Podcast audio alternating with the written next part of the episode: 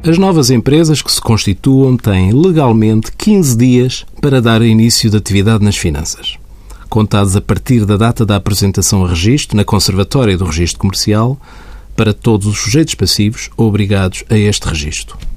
O que tem acontecido recentemente é que, mesmo respeitando o prazo de 15 dias, muitas novas empresas têm sido sujeitas a coima pelo facto de comunicarem uma data de início da atividade anterior à data de inscrição nas finanças, estando em causa, muitas vezes, apenas poucos dias de diferença. Esta situação muito desagradável, de que a Ordem tem dado conta publicamente, deve-se ao facto de que, efetivamente, um sujeito passivo não pode praticar operações tributáveis antes de dar início nas finanças.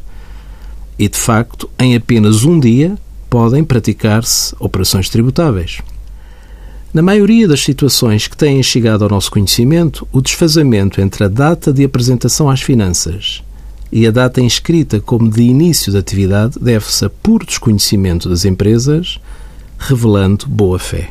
Envie as suas dúvidas para conselhofiscal.tsf.occ.pt.